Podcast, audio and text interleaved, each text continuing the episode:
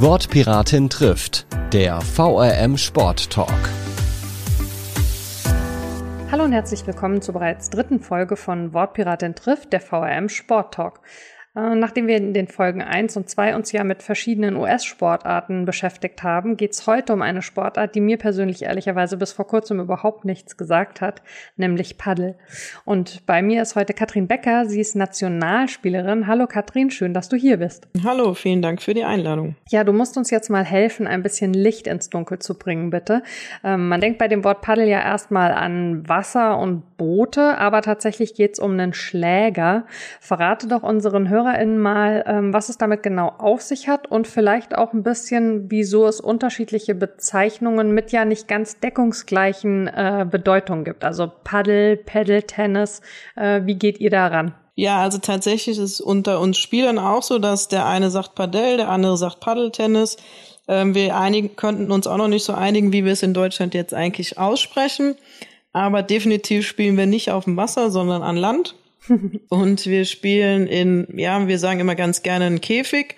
Also es ist im Prinzip ein Spielfeld, was mit Glaswänden umrandet ist und einem Käfig und einem Gitter. Und das Spielfeld ist 10 mal 20 Meter groß und sieht eigentlich so ein bisschen aus wie ein kleineres Tennisfeld. Und man spielt auch immer zwei gegen zwei, also wie beim Tennis Doppel mit den Wänden, von denen der Ball zurückkommen kann, das hat ja so ein bisschen was Squash-mäßiges. Ne? Also ich finde, es wirkt insgesamt so ein bisschen wie eine Mischung ähm, aus Tennis und Squash. Gleichzeitig ist es so, dass ich mich gefragt habe, ob das nicht am Anfang vor allen Dingen total verwirrend ist, dass der Ball im Prinzip die ganze Zeit aus allen Richtungen kommen kann. Man muss sich da wahrscheinlich wahnsinnig konzentrieren, oder?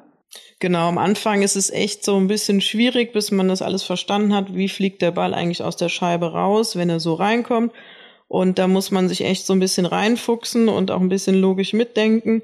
Aber so nach einer Zeit kriegt man das ganz gut raus. Und man hat ja auch immer einen Partner, so dass man quasi immer nur ein halbes Feld zum Verteidigen hat. Und ähm, dann klappt das eigentlich nach einer gewissen Zeit ganz gut. Und die Wände, da sie ja aus Glas sind, sind tatsächlich durchsichtig. Ist es dann nicht verwirrend, weil man ja die ganze Zeit so im Hintergrund mitbekommt, was hinter den Wänden passiert? Also beispielsweise auch, wenn vielleicht irgendwie ZuschauerInnen dabei sind? Ähm, tatsächlich hat man das am Anfang gedacht, aber irgendwann ist man so konzentriert und in dem Spiel drin, dass man das eigentlich gar nicht wahrnimmt. Also wenn da nicht irgendwas Gravierendes, wenn da einer rumtanzt hinter der Scheibe, würde man es vielleicht wahrnehmen. Aber wenn da jetzt mal einer durchläuft oder so, das kriegt man schon fast gar nicht mehr mit.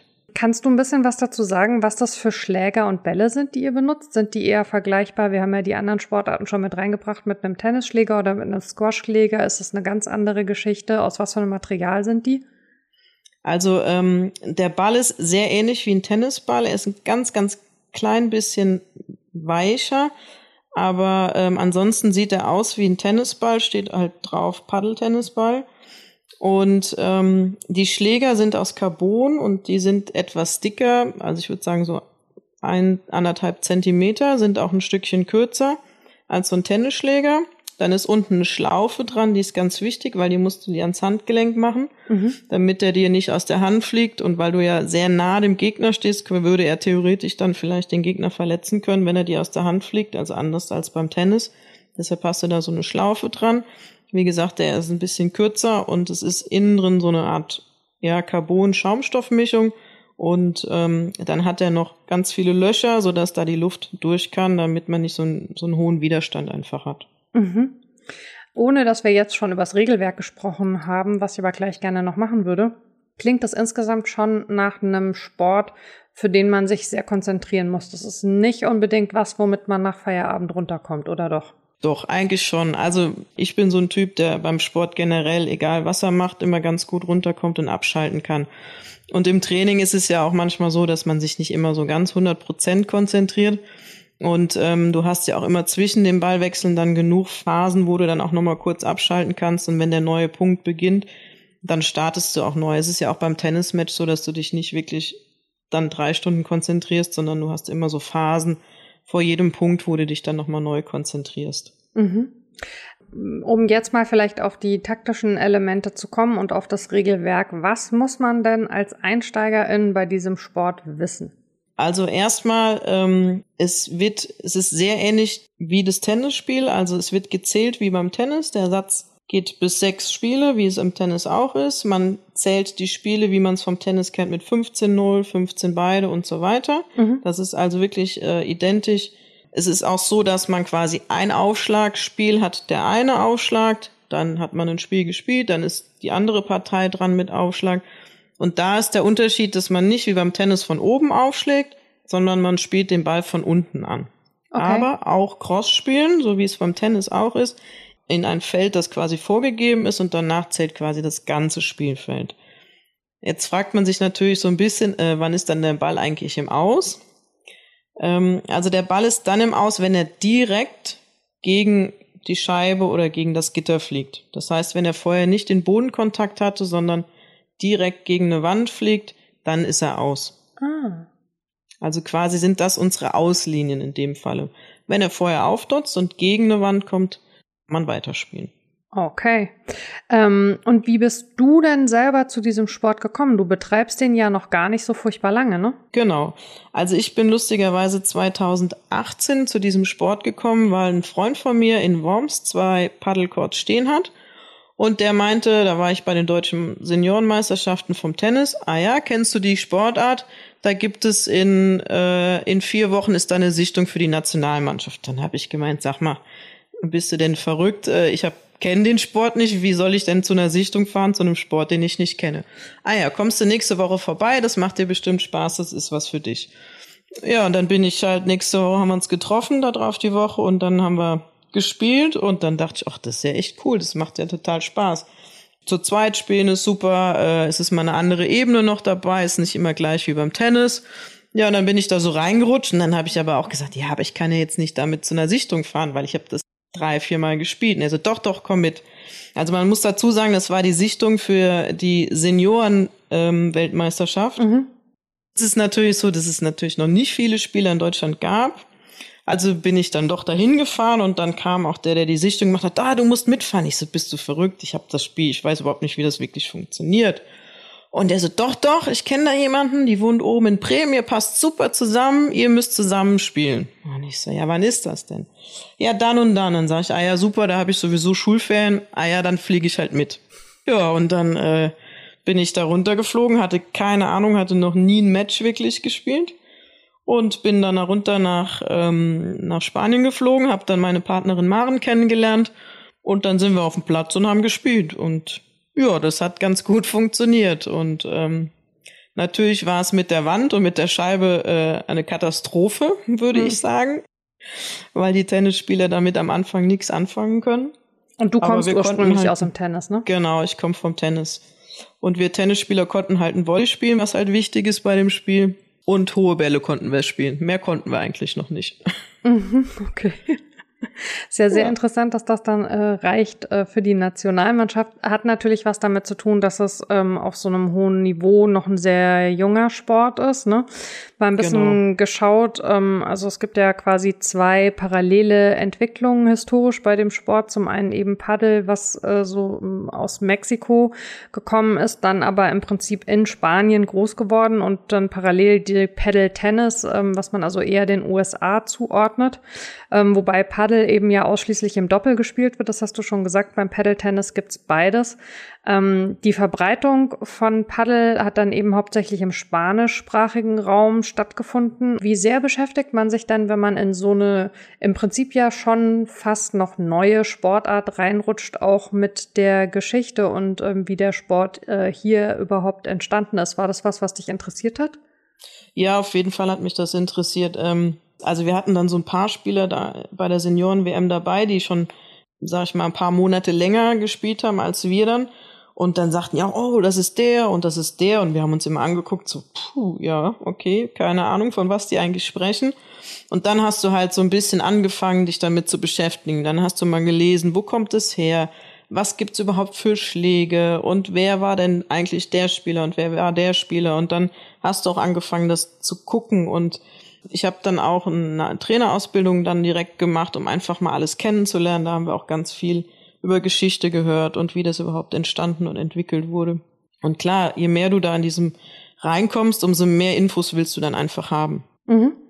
Ähm, du hast die Trainerinnenausbildung jetzt gerade schon angesprochen. Kannst du vielleicht ein bisschen was dazu sagen, ähm, wieso der aktuelle Stand ähm, beim Paddel in Deutschland ist? Also es gibt, wenn ich das richtig gesehen habe, eine Bundesliga und eine Amateurliga. Äh, wie ist das genau getrennt? Also nach Geschlecht ist ja Sport oftmals in Deutschland getrennt oder nach Altersgruppen. Vielleicht kannst du das mal ein bisschen erklären. Genau, also wir haben jetzt seit letztem Jahr eine Bundesliga und eine Amateurliga, also quasi eine erste und eine zweite Liga. Es ist erstmal Männlein, Weiblein getrennt und dann ist auch nochmal nach Altersklassen getrennt. Also du hast diese aktiven Klasse und dann hast du die, der Senioren oder den Seniorenbereich, der beginnt je nachdem manchmal ab 35, also musst du mindestens 35 sein, um da mitspielen zu dürfen und geht dann immer alle in Fünfer-Schritten nach oben. Und ähm, das ist jetzt alles so langsam am Anlaufen und wir haben jetzt zum Beispiel, da habe ich mich auch leider verletzt gehabt, hatten wir ein Bundesligaspiel im April und da haben sich vier Teams für das Finale qualifiziert. Das haben wir jetzt im September in Braunschweig. Da kommen quasi die vier besten Teams aus Deutschland von den Damen, von den Herren, Herren 35, Damen 35 und so weiter zusammen und spielen quasi dort den deutschen Meister dann aus. Aber es ist noch gar nicht so, dass das komplett in der Fläche verbreitet ist, oder? Ich habe gelesen, es gibt deutschlandweit nur etwa 70 Courts. Das bedeutet, je nachdem, wo du bist, hast du ja schon wahrscheinlich auch eine längere Anreise und vielleicht gar nicht die Möglichkeit bei dir vor Ort, das tatsächlich zu spielen oder braucht es nicht unbedingt den Chord? Kann man sich da auch irgendwie anders behelfen? Also zum Beispiel äh, Nordrhein-Westfalen hat super viele Chords schon. Da ähm, kommt ein Chord nach dem anderen. Dann hast du aber auch Bereiche, da ist es noch nicht so viel, aber es kommt. Wir haben jetzt mittlerweile, ich glaube, der letzte Stand war 103 oder 107 Chords in Deutschland. Oh, wow. Unter anderem haben wir jetzt auch einen Chord in Mainz stehen. Der ist, glaube ich, noch gar nicht offiziell aufgelistet. Und es kommt so langsam. Du brauchst natürlich, um eine Mannschaft zu melden, nicht unbedingt einen Court, aber es macht halt Sinn, wenn du dort auch trainieren kannst. Mhm. Und man einigt sich dann aber, ähm, wer hat die meisten Plätze, wer liegt, sage ich mal, für alle anderen ganz gut, so dass alle ungefähr die gleiche Fahrzeit haben und dann trifft man sich dort. Du hast jetzt gerade angesprochen, ähm, die äh, Chords mehren sich quasi. Die Sportart äh, hat einen totalen Auftrieb gerade. Ist in einem enormen Wachstum begriffen. In Mainz gibt's jetzt einen Chord ähm, bei Schott. Zu wie viel seid ihr denn da äh, in dieser Sportart unterwegs und kommen alle, die da bisher unterwegs sind, aus dem Tennis oder äh, sind da auch schon Leute quasi eingestiegen, die vorher in die Richtung noch gar nichts gemacht haben bei euch? Bei uns äh, jetzt bei Schott haben wir quasi erstmal nur Tennisspieler, weil es erstmal für die Tennisabteilung ähm, nur ist. Also die Tennisabteilung hat es auch gebaut mhm. und finanziert deshalb erstmal nur die Tennisleute, aber so in ganz Deutschland ist es so, dass viele aus dem Tennisbereich kommen. Das hilft so ein bisschen. Oder wenn du vom Tischtennis, also wenn du schon mal was mit Schläger und Ball zu tun hattest oder vom Squash kommst, hilft natürlich ein bisschen. Aber man hat auch super viele ähm, Leute, die vielleicht noch gar keinen Sport vorher gemacht haben oder die nie was mit Ball und, und Schläger gemacht haben. Die steigen jetzt ein und die haben halt relativ schnell einen Erfolg, weil das Feld ein bisschen kleiner ist als beim Tennis. Du spielst immer zu zweit der Schläger ist nicht ganz so weit weg von dir, weil er einfach ein Stückchen kürzer ist. Deshalb kriegst du super schnell, also wenn du auf den Platz gehst, kannst du halt direkt Bälle miteinander spielen. So ist der Einstieg oder die Hürde ist sehr gering, einfach damit anzufangen. Mhm. Ähm, es gab es vor kurzem äh, in Deutschland tatsächlich zwei Verbände, nämlich äh, den Deutschen Paddelbund, der sich 2011, glaube ich, gegründet hat, und den Deutschen Paddelverband, der 2010 gegründet wurde. Ähm, falls ich jetzt jeweils um ein Jahr verrückt sein sollte, möge man mir das nachsehen. Mittlerweile äh, hat sich aber äh, ein Verband durchgesetzt, äh, nämlich äh, der Deutsche Paddelverband. Ich kann mir vorstellen, für so eine junge, im Wachsen begriffene Sportart sind auch zwei letztlich konkurrierende Verbände ja auch eher hinderlich, oder? Wie hast du das wahrgenommen oder wie nimmst du jetzt auch die Entscheidung wahr? Genau, das war für uns am Anfang auch ein bisschen verwirrend und irritierend, weil uns ging es einfach darum, dass wir möglichst äh, viele Matches, viele gute Matches hatten und uns war es egal, ob das der Verband ausgerichtet hat oder ob der Bund das Turnier ausgerichtet hat. Äh, wir wollten einfach nur spielen und jetzt ist es nur noch ein Verband und es macht es schon ein bisschen einfacher, weil dann auch nicht die Rivalität zwischen den zwei Verbänden oder zwischen dem Verband und dem Bund gibt es halt jetzt nicht mehr, weil dann war immer, standen auch so ein paar Aussagen immer im Raum, ja, wenn du da mitspielst, dann wirst du gesperrt für das und so. Das ist zum Glück alles vom Tisch und wir können uns einfach nur aufs Spielen konzentrieren und der Paddelverband hat sich durchgesetzt und übernimmt jetzt die Organisation. Spielst du eigentlich auch nach wie vor noch Tennis oder bist du tatsächlich nur noch am Paddel? Ich spiele tatsächlich noch äh, Mannschaft Tennis. Im Winter fast gar nicht mehr auf dem Tennisplatz, außer ich gebe äh, noch Tennistraining, das mache ich auch noch nebenbei, weil ich da so viel Pedal-Tennis gespielt habe und im Sommer dann auch mal ein bisschen mehr Tennis noch aber überwiegend tatsächlich Paddle-Tennis, weil es mir einfach so einen großen Spaß macht. Und wir Paddelspieler sprechen immer vom Paddle-Tennis-Fieber ähm, oder Virus. Also wenn man einmal mit diesem Paddle-Virus infiziert ist, dann kommt man davon auch nicht so schnell wieder los. ähm, und du warst ja tatsächlich auch bei der Weltmeisterschaft in Katar unterwegs, ist das so? Genau, das haben wir letztes Jahr im äh, November habe ich äh, da mitgespielt. Das war die Team WM. Und was war das so für ein Erlebnis? Das war natürlich gigantisch. Also ähm, das war so das beste Sporterlebnis, was ich quasi in meiner Sportkarriere bis jetzt erlebt habe. Also die Kataris haben das unfassbar gut organisiert und ähm, die hat's wirklich an nichts gefehlt. Du wurdest wie so ein Profi die ganze Woche behandelt und das war echt ein, ein super tolles Erlebnis und auch so von der Atmosphäre unter den Spielern, das ist auch, finde ich, so ein großer Unterschied zum Tennis. Also die Atmosphäre ist viel entspannter. Man geht total respektvoll miteinander um und wir haben auch dort gegen die Profis gespielt, also die wirklich davon leben. Also man kann sich das vielleicht so vorstellen, als wenn man gegen Roger Federer oder Rafael Nadal spielt tatsächlich. Mhm. Aber die sind auch total sympathisch und, und haben sich mit dir unterhalten und haben gesagt, ach cool, dass ihr das jetzt auch so langsam alles anfangt und genau, und haben einen da Tipps gegeben und, und einen wirklich echt unterstützt. Jetzt gibt's ja ähm, im Fußball um die WM im Winter eine riesen Diskussion mit Katar. Ähm, Gab's das bei euch im Sport auch oder hat das nicht so eine große Rolle gespielt? Ja, natürlich hat man sich im Vorfeld schon überlegt, ja, soll man es machen, soll man es nicht machen, aber dann ist es doch so, dass man sagt, naja, als Sportler, wie oft wirst du sowas erleben können? Als Hobby-Freizeitsportler, die wir nun mal noch sind in dieser Sportart, mhm. ähm, bekommst du so eine Gelegenheit nochmal oder ist es vielleicht eine einmalige Gelegenheit und dann sagst du einfach, okay, ich mach das.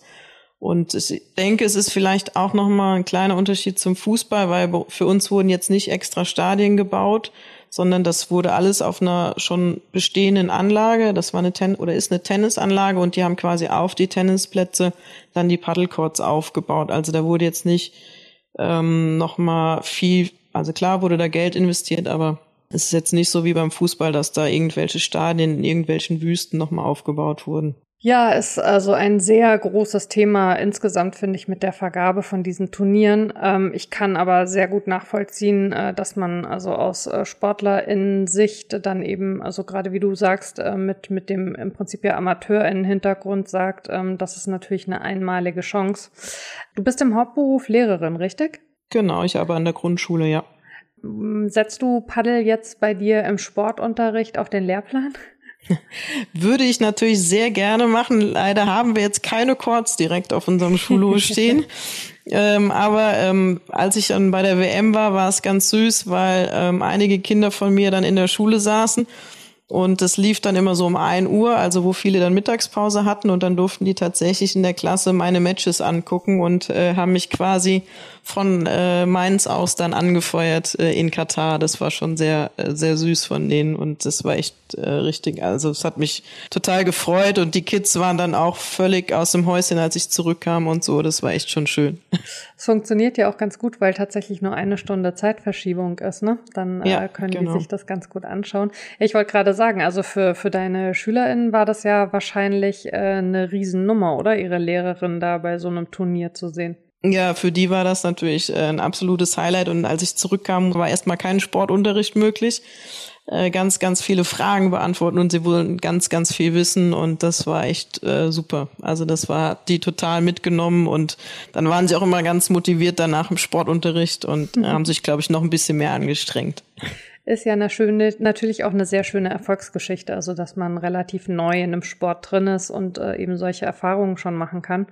Ähm, wir haben schon ein bisschen angesprochen, äh, dass du auch als Trainerin unterwegs bist. Wen sprichst du denn da an? Bestimmte Altersklassen oder kann da jeder kommen? Was würdest du sowieso sagen, sind so Grundvoraussetzungen, die man mitbringen sollte, wenn man sich für diese Sportart interessiert? Also ich habe noch nicht so feste Gruppen oder so. Ich habe jetzt mhm. ab und zu mal nach, wenn mich jemand gefragt hat, kannst du mir so ein paar Sachen zeigen dann äh, mache ich das natürlich gerne. Ich denke mal, das wird sich vielleicht so das nächste Jahr oder so im Sommer mal gucken, dass wir das so ein bisschen fest etablieren.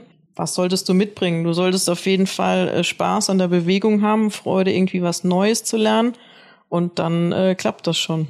Und gibt es momentan die Möglichkeit, bei dir selbst oder auch bei Schott äh, eben neu anzufangen mit dem Sport oder seid ihr soweit noch nicht? Wir sind noch nicht ganz so weit, ähm, weil wir das, wie gesagt, noch nicht so geöffnet haben. Ähm, das läuft alles an, das überlegen wir, wie wir das machen können. Natürlich mit einem Chord ist auch immer vielleicht ein bisschen platzmäßig schwierig.